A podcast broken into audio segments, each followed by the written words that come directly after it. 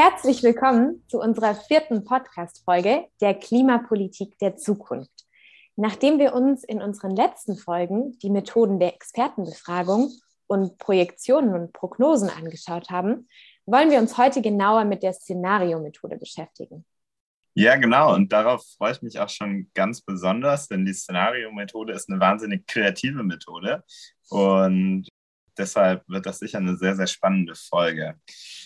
Ihr kennt das ja sicherlich. Im Alltag spielt man oft verschiedene Szenarien durch, wenn man eine wichtige Entscheidung treffen muss und überlegt sich, was für verschiedene Auswirkungen das auf die Zukunft haben könnte. Ja, oder stellt euch beispielsweise mal Science-Fiction-Filme vor. Das ist ja auch immer in gewisser Weise ein Szenario, was man sich eben in der Zukunft vorstellt oder so dystopische Romane, die ja dann eben in eine ganz bestimmte Richtung in die Zukunft gehen. Also ihr merkt schon, eine super farbenfrohe Folge über Science Fiction bis hin zu Alltagsentscheidungen ist alles dabei. Es stellt sich aber natürlich die Frage, wie können wir Szenarien im wissenschaftlichen Rahmen nutzen? Und um auf unser Thema zurückzukommen, wie, was für eine Rolle spielen sie, wenn wir uns die Klimapolitik der Zukunft anschauen? Damit wollen wir uns in dieser Folge auseinandersetzen. Wir werden in unserem Interview darüber sprechen, wie Szenarien ganz konkret eingesetzt werden, um zum Beispiel Unternehmen oder auch die Politik zu beraten. Und äh, dabei werden wir ähm, heute mit Herrn Dr. Johannes Gabriel sprechen, der ähm, Gründer und Geschäftsführer von dem Beratungsunternehmen Foresight Intelligence ist. Bevor wir aber mit ihm über die Szenarios und auch den konkreten Einsatz der Methode in der Praxis sprechen, wollen wir euch einen kurzen Überblick über die Entstehung und eben die konkrete Methode des Szenarios geben, um die es bei uns heute in der Folge geht. Genau, ich habe mich im Voraus natürlich ein bisschen informiert, was Szenarien angeht und äh, bin auf folgende, folgende Informationen gestoßen. Also wie auch die meisten anderen Methoden der Zukunftsforschung, die wir in den ersten beiden Podcast-Folgen vorgestellt haben, sind auch die Szenarien in den 50er Jahren im Kontext militärisch-strategischer Planung entstanden, vor allem vor dem Hintergrund des Kalten Krieges. Äh, bereits in den 60er Jahren wurde die Szenariomethode dann verstärkt von privaten Unternehmen angewendet und, angewandt und präzisiert. Und in den vergangenen Jahrzehnten wurde die Szenariomethode dann immer bekannter und in verschiedensten Bereichen, wie eben auch in der strategischen Planung und in der Politikberatung, eingesetzt. Was wichtig ist zu wissen bei den Szenarien ist, dass es sich hierbei um wissenschaftliches Nichtwissen über die Zukunft handelt. Äh, was genau soll das heißen? Das bedeutet, dass wir äh, mit wissenschaftlichen äh, Methoden und auf Grundlage von wissenschaftlichen Standards uns mit Zukunft auseinandersetzen, wir aber natürlich kein absolutes Wissen über die Zukunft generieren können. Das ist schlicht unmöglich. Dementsprechend handelt, äh, handelt es sich eben nicht um wissenschaftliches Wissen über die Zukunft, sondern um wissenschaftlich erarbeitetes Nichtwissen über die Zukunft. So, ich frage mich jetzt aber natürlich, wie genau muss ich mir jetzt so ein Szenario vorstellen? Ja, da gibt es natürlich, ähm, wie meistens ja in der Wissenschaft, sehr viele verschiedene Definitionen. Eine, die man da jetzt hernehmen könnte, wäre die von Rolf, der eben sagt, dass Szenarien eben immer auch Darstellungen zukünftiger Situationen sind, sowie eben auch der Pfade, die eben zu dieser Situation dann führen können. Das bedeutet aber natürlich auch, dass ein Szenario immer hypothetisch, also auf Annahmen beruht, die grundlegend sind und auch immer sehr, sehr ausschnitthaft ist. Denn wenn wir jetzt ja zum Beispiel an Science Fiction zurückdenken, an das Beispiel vorhin, das zeichnet ja immer nur einen gewissen Ausschnitt der Zukunft aus. Aber es hätte ja auch ganz anders eben stattfinden können. Und was hier auch noch betont wird, ist natürlich dieser sehr, sehr dynamische Charakter ähm, von dem Szenario an sich, dass es sich eben auch sehr verändern kann. Was aber natürlich wichtig ist, ist, dass es eben relevante Schlüsselfaktoren gibt, also wie gesagt, solche Annahmen, auf denen es beruht.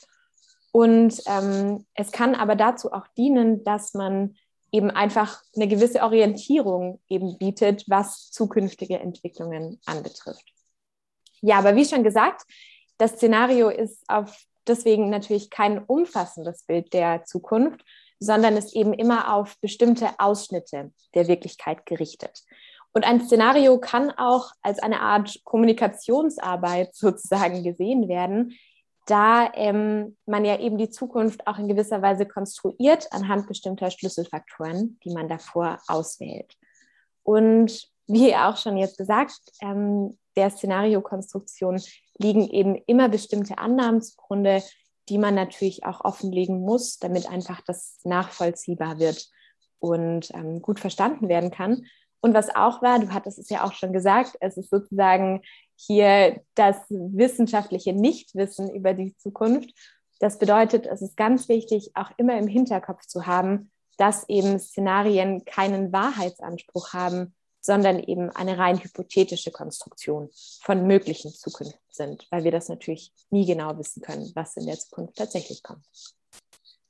Okay, ich sehe schon. Das ist gar nicht ganz so einfach wie die Szenarien, die ich mir überlege, äh, wenn ich irgendeine wichtige Entscheidung zu treffen habe oder auch eine alltägliche Entscheidung.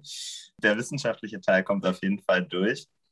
Wenn wir jetzt aber ganz konkret an Szenarien hinangehen, um das vielleicht ein bisschen greifbarer zu machen, wie entsteht denn dann so ein Szenario? Also wie komme ich mit diesen ganzen Grundlagen und äh, Kriterien im Hinterkopf zu den einzelnen Szenarien, die dann im Endeffekt auch genutzt werden? Ja, natürlich, auch da gibt es wieder viele verschiedene Möglichkeiten und Prozesse. Es gibt auch unterschiedliche Szenario-Prozesse, wie man dann eben zu dieser Situation in der Zukunft kommt. Aber ein Modell, was ich finde, das das sehr schön verdeutlicht und vielleicht auch ein bisschen greifbarer macht, ist ähm, das sogenannte Trichtermodell.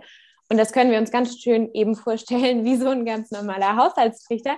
Nämlich von dem Punkt an, von dem wir jetzt in die Zukunft blicken, öffnet sich sozusagen der Trichter. Also wir stehen in der Gegenwart und wissen, wie die Ausgangslage ist, was die Situation ist. Und wenn wir jetzt aber in die Zukunft blicken, dann spannt sich dieser Trichter eben immer, immer weiter aus.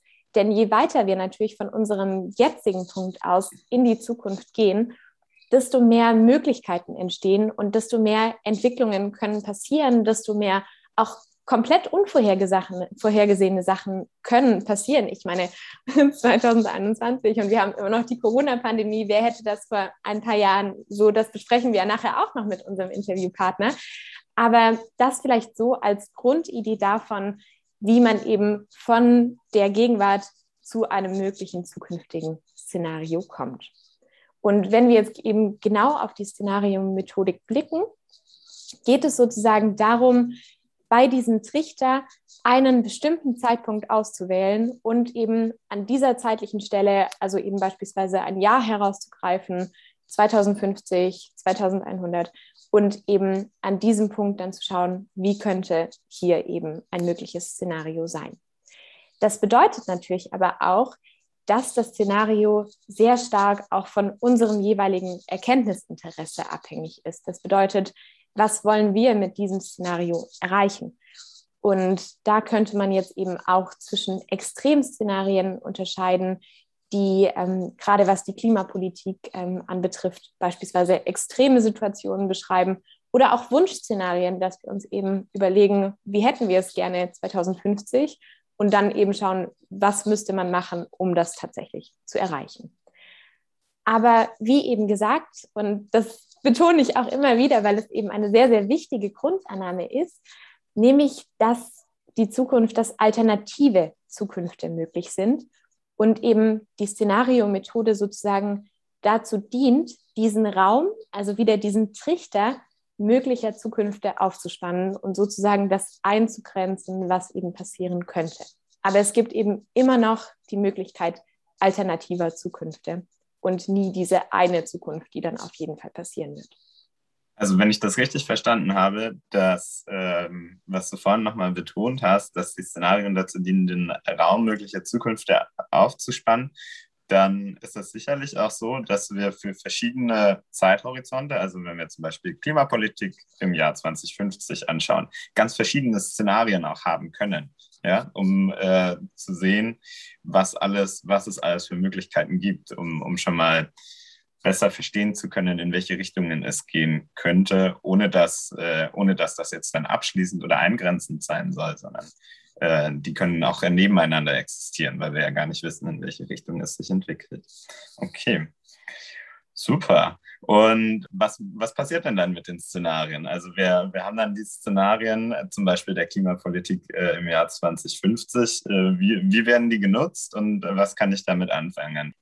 Ja, du hast ja gerade auch schon sehr schön nochmal das mit dem Trichter ja auch erwähnt, dass es eben sozusagen das eingrenzt, was eben möglicherweise passieren könnte.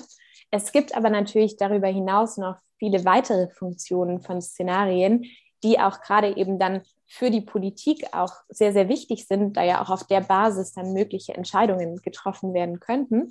Und eine Funktion ist hier beispielsweise eben die Wissensfunktion, dass man eben durch ein Szenario wirklich das bestehende Verständnis über heutige Entwicklungen und Zustände eben noch mal mehr systematisieren und auch vertiefen kann aber ähm, dass man sich dadurch natürlich auch auf mögliche Entwicklungswege und Ausprägungen oder auch Wechselwirkungen natürlich fokussieren kann. Und was es natürlich auch zeigt, es zeigt die Grenzen unseres Wissens und eben auch noch Lücken und die Komplexität heutiger Situationen, die wir durch Szenarien möglicherweise besser verstehen können. Eine andere Funktion aber auch ist die Kommunikationsfunktion. Das bedeutet, dass ähm, Szenarien ja auch oft in Prozessen erstellt werden und auf diese Weise ja auch schon eben kommunikative Prozesse eben überhaupt erst generieren und dadurch erst möglich werden. Und so auf diese Weise vielleicht auch das Verständnis eines gewissen Problems eben mehr gefördert werden kann, dass man sich danach über ein heutiges Problem viel besser im Klaren ist. Aber natürlich hat es auch eine gewisse Zielbildungsfunktion, da man da eben sehen kann, okay, wir haben jetzt hier dieses eine Extremszenario, gerade wenn wir an die Klimapolitik denken, das wollen wir auf gar keinen Fall erreichen. Was sind jetzt unsere konkreten Ziele, damit wir nicht in so einer Situation möglicherweise enden? Und natürlich auch eine Entscheidungs- und Entscheidungsfindungs- und Strategiebildungsfunktion, da Szenarien natürlich auch ähm, sehr der Entscheidungsfindung und auch der strategischen Planung oder auch der Entwicklung von Handlungsoptionen und Indikatoren eben dienen. Ja, aber welche Funktionen Szenarien konkret in der Praxis haben, das hast du ja auch vorhin schon angekündigt, das wollen wir mit unserem heutigen Gast, ähm, mit Herrn Dr. Johannes Gabriel von Foresight Intelligence eben besprechen. Ja, und Dr. Johannes Gabriel hat sich schon sehr früh auf das Feld der Zukunftsforschung spezialisiert er hat auch bei der Society and Technology Research Group der Daimler AG über Politik, Wissenschaft und Zukunft promoviert und ist auch jetzt noch als Fellow am Global Public Policy Institute und als Adjunct Professor an der John Hopkins School of Advanced International Studies tätig. Wie schon gesagt, er ist der Gründer von Foresight Intelligence, einem Beratungsunternehmen, das eben Unternehmen, aber auch die Politik im Bereich der strategischen Vorschau berät. Und zu Beginn haben wir Herrn Dr. Gabriel gefragt, welche Vorteile die Szenariomethode eben gegenüber den anderen Methoden hat, die wir ja auch in unseren letzten Folgen vorgestellt haben, wie beispielsweise der Prognose oder auch der Expertenbefragung. Das Interview haben wir bereits vor dieser Folge aufgezeichnet. Das hängt immer sehr davon ab, äh, um welche konkrete Fragestellung und welches Problem es geht. Sie beurteilen ja auch nicht den Hammer danach, ob der Hammer jetzt per se ein gutes Instrument ist oder nicht, sondern mhm. es kommt darauf an, ob Sie einen Nagel in die Wand schlagen wollen oder eine Schraube in die Wand drehen. So, und für die Schraube ist der Hammer schlecht und für den Nagel ist genau das Richtige. Und bis Ähnlich ist das mit vielen Methoden der Zukunftsforschung auch. Szenarienmethoden laufen ganz häufig Gefahr, dass man die massiv überschätzt und auch schon mal gerne mit äh, Kanonen auf Spatzen schießt, einfach weil das sehr en vogue ist gerade. Man liest darüber sehr viel. Das ist ein Instrument, das ist bekannt. Selbst Leute, die sich mit strategischer Vorausschau vielleicht noch nicht so intensiv beschäftigt haben, haben aber auf jeden Fall schon mal von Szenarienplanung und dem Szenarienprozess gehört. Ähm, und das führt manchmal dazu, dass diese Methode vielleicht der Tendenz nach etwas unreflektiert und überbewertet wird. Aber das ist eine Methodik, wie äh, viele andere Methodiken auch. Das ist eben Instrument, also Mittel zum Zweck. Und es bemisst sich einfach danach, welches Problem gilt es denn anzugehen. Und danach sollte sich auch die Methodik bemessen. Ich bin auch kein großer Freund davon, das äh, sehr plakativ abzugrenzen. Forecasts versus Foresights, also Vorausschau, wie zum Beispiel in der Form von Szenarien gegen Punktprognosen das hat alles seine Berechtigung und es hat auch alles seinen Nutzen und es hilft alles dabei, besser zu verstehen, womit man es denn da zu tun hat, wenn es um Zukunft geht. Äh, man muss es einfach nur sehr sinnvoll einsetzen. Wie sieht denn die konkrete Arbeit bei Foresight Intelligence aus? Also welche Auftraggeber nehmen die strategische Beratung in Anspruch und welche Art von Antworten möchten die ähm, Leute eben meistens auch erhalten? Ich glaube, da muss man vorab zumindest einmal kurz klarstellen, dass, es, äh, dass dieses Feld unglaublich divers ist. Das heißt, wenn ich jetzt erkläre, wie das bei uns läuft, dann ist das nicht unbedingt eins zu eins übertragbar, vielleicht auf andere Beratungsfirmen in dem Bereich. Mhm. Äh, das vorab. Ähm, ja, und dann würde ich sagen, also prinzipiell, ich verstehe mich als äh, Organisationsberater. Das heißt, meine Mission oder meine Rolle sehe ich so, dass ich anderen Organisationen, das sind immer Gruppen von Menschen, dabei helfe, besser mit Komplexität und massiver Ungewissheit klarzukommen und in gewisser Weise schon dafür sehr zielgerichtet zu arbeiten, dass, dass die Zukunft in irgendeiner Form, wie auch immer, besser wird.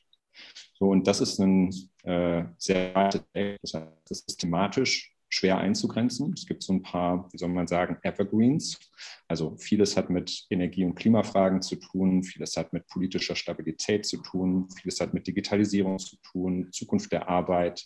Das sind so Themen, die in der einen oder anderen Form einfach permanent Hochkonjunktur haben, weil das äh, Themen oder Problemfelder sind, die schon ihrer Natur nach irgendwo in der Zukunft angesiedelt sind. Ja, man kann Klimawandelfolgen immer noch nicht so richtig fassen und erleben. Das äh, Schlimmste kommt ja einfach erst noch, und zwar in teilweise sehr entfernter Zukunft. Ähm, und wenn man ein Energiesystem versucht umzustellen, dass es vielleicht etwas nachhaltiger funktioniert, dann redet man auch nicht über Planungshorizonte von 10 oder 15 oder 20 Jahren, sondern gegebenenfalls eben über Zeithorizonte, die noch weit darüber hinausgehen. Das heißt, wir arbeiten viel für man auch sagen, Ministerien oder sagen wir mal im Allgemeinen vielleicht eher äh, höhere Bundesbehörden. Ähm, und den die übrigen, ungefähr ja, 25 Prozent, die verteilen sich dann äh, auf unterschiedliche Organisationen im Privatsektor. Und in aller, allermeisten Fällen hat man es dann mit sehr, sehr großen Unternehmen zu tun, die multinational operieren. Ähm, wir hatten ein Unternehmen, das kann man als Mittelständler vielleicht bezeichnen. Das ist bei uns aber wirklich sehr, sehr die Ausnahme. Das Konzept des Szenarios steht ja für die Idee einer möglichen Zukunft und verweist somit ja auch implizit auf die Möglichkeit weiterer alternativer Zukünfte. Wie gehst du bzw. eben ja auch die Auftraggeber mit diesem Dilemma um und wie ist es eben trotzdem möglich, konkrete Handlungsempfehlungen zu erstellen? Äh, das ist gar kein Dilemma. Und wir machen genau das. Wir geben da sehr, sehr konkrete Handlungsoptionen am Ende von bestimmten Projekten, äh, die so genau sind, dass man vielleicht sogar schon, äh, ich sag mal, Prototypen erarbeiten kann. Also geradezu einen Projektplan und mit Budget und mit Sollstellen versehen und mit einer konkreten Jobbeschreibung der einzelnen Personen, die daran teilnehmen müssen. Also bis auf die konkrete Ebene kann man das schon runterbrechen der Clou an der Geschichte ist im Prinzip der, dass es kein Widerspruch ist, der ist nur vermeintlich da. Man muss nicht die Zukunft kennen, um sich auf die Zukunft nicht doch ziemlich gut vorbereiten zu können. Und da können Szenarien einfach sehr gut dabei helfen, äh, das, was ich jetzt so mal eben schnell lapidar erklärt habe, einfach auch erlebbar zu machen. Denn das klingt erstmal komisch. Man muss die Zukunft gar nicht kennen. Es reicht, wenn man ein paar Möglichkeiten, plausible Möglichkeiten sich erschließt. Man muss noch nicht mal unbedingt über Wahrscheinlichkeiten sprechen, aber dennoch hilft einem das denn, äh, dennoch hilft einem äh, das dabei, dass man wirklich gut für die Zukunft planen und auch dann entsprechend handeln kann. Okay, ja, das bedeutet dann auch, diese Gütekriterien, die ihr dann eben auch anwendet, sind dann auch auf jeden Fall eben sehr die Plausibilität oder welche anderen Gütekriterien spielen da dann noch mit rein, so, um jetzt auch wieder bei der Methode etwas zu bleiben? Die Plausibilität, da ist auch äh, viel natürlich drüber geschrieben worden. Das galt mhm. lange Zeit so als das allerwichtigste Kriterium für Szenarien. Das ist aber in der Tat wirklich eins von vielen. Ähm, und es hängt sehr stark davon ab, für was man denn Szenarien einsetzt. Also um ein ganz mhm. einfaches Beispiel zu geben, man kann sich natürlich fragen, ach, was könnte denn so alles passieren? Was wären denn so böse Überraschungen, die ich doch besser mal vorab denke, als mich denn wirklich von ihnen überraschen zu lassen. Mhm. Da ist das Kriterium der Plausibilität zwar schon wichtig, aber da geht es auch um zum Beispiel das Kriterium, naja, der Risikohaftigkeit. Ähm, dann landet man zum Beispiel in einer ganz anderen Ecke auch relativ schnell. Man kann sich ja auch fragen, was möchte ich eigentlich von der Zukunft und wo will ich hin? Da ist Plausibilität auch nicht ganz unwichtig. Also Plausibilität kann man sagen, ist eigentlich immer wichtig. Aber auf einmal spielt da dann eben diese Zielorientierung und diese normative Ausrichtung hinein und die Frage, was will ich denn eigentlich von der Zukunft? Ähm, andere Szenarien sind dafür da, dass man Bestehendes vielleicht eher absichern will. Also um, um, sehr rational mal zu prüfen, wir haben jetzt beispielsweise diesen großen Fonds aufgesetzt, der muss jedes Jahr neu befüllt werden. Da ist ein Mechanismus hinter, der muss lange Zeit sehr gut funktionieren. Welche Sollbruchstellen muss ich denn einbauen, falls ich herausbekommen möchte, wie ich diesen Mechanismus auch schnell wieder abschalte, nämlich bevor es kontraproduktiv wird und ich immer viel mehr Geld noch hinterherwerfe, das dann aber auf einmal in die falsche Richtung wirkt. Äh, da geht es dann gar nicht mehr so sehr um die äh, Szenarien, die nur plausibel sind, sondern da sucht man auf einmal nach sehr speziellen Szenarien. Die könnte man vielleicht äh, auch eher lapidar zusammenfassen unter der Kategorie der Nützlichkeit. Szenarien sind sehr pragmatische Instrumente, die sollen dabei helfen, mit Zukunft umzugehen, eben nicht die Zukunft vorherzusagen, ja, also um das so ein bisschen von der äh, Wahrscheinlichkeit abzugrenzen, weil das natürlich auch nichts mit Vorhersagen zu tun hat. Aber neben der Plausibilität gibt es eben noch andere Kriterien, die man gleichermaßen auch berücksichtigen muss. Du hast ja schon den Prozess der Szenarioerstellung auch angesprochen. Und auch wir hatten in unserem Seminar an der Universität eben einen Szenarien-Workshop. Und was mit wirklich sehr, sehr abstrakten Faktoren eben begonnen hat, hat sich dann sehr schnell zu konkreten Szenarien für das Jahr 2050 entwickelt und tatsächlich auch zu Szenarien, die wir uns zu Beginn nicht hätten vorstellen können. Auch bei Foresight Intelligence werden ja Szenario-Workshops angeboten. Wie offen sind da die Teilnehmerinnen und Teilnehmer für den Workshop und für diese Art des Denkens? Das hat sich in den letzten 14 Jahren doch sehr deutlich gewandelt. Ich kann mich noch daran erinnern, dass bei den ersten Projekten vor allem in großen Organisationen und vor allem in Forschungsorganisationen äh, noch vor, sag mal, ungefähr zehn Jahren die Grundhaltung eher eine sehr skeptische war. Das heißt, da habe ich in vielen Projekten mehr Zeit dafür eingeplant, gleich im ersten Workshop einfach sehr ausführlich auch kleine Details zu erklären des gesamten methodischen Vorgehens der Wissenschaftsphilosophie hinter Szenarien und habe viel Wert darauf gelegt, dass jedem klar wird, dass das keine Methodik ist, die in irgendeiner Form auf Esoterik beruht und auf Vorhersagekräften, die dem äh, Facilitator, also dem Moderator oder dem Consultant da innewohnen. Äh, das hat deutlich abgenommen. Das muss ich heute nicht mehr zwingend machen. Die Grundhaltung ist eher eine andere geworden und ich glaube, da haben viele böse Überraschungen die einfach äh, stattgefunden haben. Und äh, in der letzten befinden wir uns eben während der Corona-Zeit noch immer, äh, schon massiv dazu beigetragen, dass einfach eine wesentlich größere Offenheit äh, gegenüber Methoden des Umgangs mit Zukunft besteht. Was nehmen die Teilnehmerinnen und Teilnehmer denn aus dem Szenario-Workshop mit? Und welche Funktionen haben dabei Szenarien? Das ist so ein großer Topf von Funktionen, der ist, glaube ich, mhm. ganz wichtig. Äh, und das ist tendenziell, würde ich auch sagen, eher der moderne. Es gibt noch einen traditionellen, der ist eigentlich, mhm. der wird heute, glaube ich, immer spannender. Und der zielt darauf ab, dass man sozusagen ähm, wirklich seine mentalen Landkarten verändert. Also es mhm. geht um den, um äh, den Prozess, um den kognitiven Prozess, dass Leute, die teilnehmen an so einem Prozess, anders aus diesem Prozess rausgehen und anders über Sachen nachdenken. Das kommt aus einer Phase, wo schon die Organisationsberatung einfach sehr groß war. Aber diese Frage nach, wie kann man eigentlich mentale Modelle im Kopf neu zusammensetzen? Wie schafft man das überhaupt, sich Zukunft zu nähern, ähm, ohne dass man in die alten, das, das klingt immer so plakativ, aber das wird einem dann irgendwann klar, dass es wirklich so funktioniert, diese alten Denkmuster so ein bisschen verlässt. Und ich ja. habe das Gefühl, das wird heute immer wichtiger. Was sind denn deine Erwartungen und Hoffnungen an die weitere Entwicklung der Zukunftsforschung? Und wie sieht vielleicht dein Szenario für die zukünftige Klimapolitik aus? Ach, das ist eine unheimlich gemeine Frage. zwingt mich dazu, so ein bisschen einzugestehen, dass ich auch äh, älter werde. Also um ganz ehrlich zu antworten, meine Hoffnung äh, liegt da in der Tat vor allem auf der Generation der jetzigen Studierenden, denn es braucht eine gewisse Haltung, um Zukunftsforschung zu betreiben, mit dem Ziel, auch dann wirklich entsprechend Sachen umzusetzen und zu wandeln. Und davon gab es in meiner ähm, Generation, glaube ich, noch nicht sehr viele. Und äh, die, die es gab, die haben das nicht so richtig auf die Schiene gebracht. Und da zähle ich mich wunderbar auch selber dazu. Aber ich glaube, da gibt es mittlerweile einen Wandel. Also die jüngeren Generationen, die funktionieren da auch einfach ein bisschen anders. Die sind auch anders sozialisiert gewesen. Fridays for Future, das wäre uns vor 20 Jahren einfach schlicht nicht eingefallen. Und ehrlich gesagt, da liegt vor allem meine Hoffnung, dass sich da einfach viele Leute mit der entsprechenden Haltung, nämlich dass man sich um die Zukunft heute zu kümmern hat, äh, immer mehr in diese Rolle reinwachsen, das dann auch wirklich zu tun. Das heißt also, dass du auf eine eher normative Herangehensweise an die Zukunftsforschung setzt, oder? Umgang mit Zukunft ist immer normativ. Das äh, mhm. ist eine Illusion, wenn man sich überlegt, dass man das auf eine sehr rationale Art und Weise angehen kann, das Thema. Es gibt äh, gewisse Strategien von beispielsweise Hedging gegen bestimmte Risiken. Dafür werden auch Zukunftsforschung Methoden benutzt. Aber auch das setzt voraus, dass man vorher seine Ziele definiert hat und dann versucht, die Risiken ne, für diese Ziele in irgendeiner Form einzuhegen. Also Zukunft ist immer normativ äh, jede, jede einzelne Entscheidung, man muss sich das vielleicht auch mal bewusst machen, jede einzelne Entscheidung, die man trifft, die ist für die Zukunft. Ja, damit macht man Zukunft. Man macht nichts äh, mit seinen Entscheidungen bezüglich der Vergangenheit. Das heißt, alles, was man an Entscheidungen trifft, hat einen normativen Aspekt.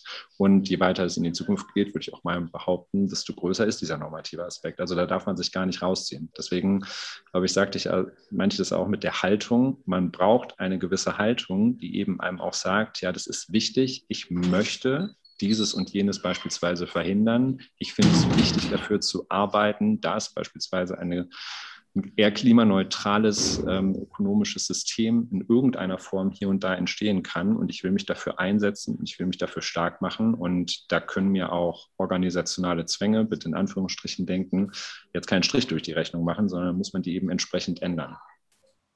Dann möchten wir uns ganz herzlich bei dir für das Gespräch bedanken. Wirklich vielen Dank. Das war jetzt ein toller Abschluss unserer Vorstellung der verschiedenen Zukunftsmethoden. Vielen, vielen Dank für die vielen Einblicke. Danke sehr.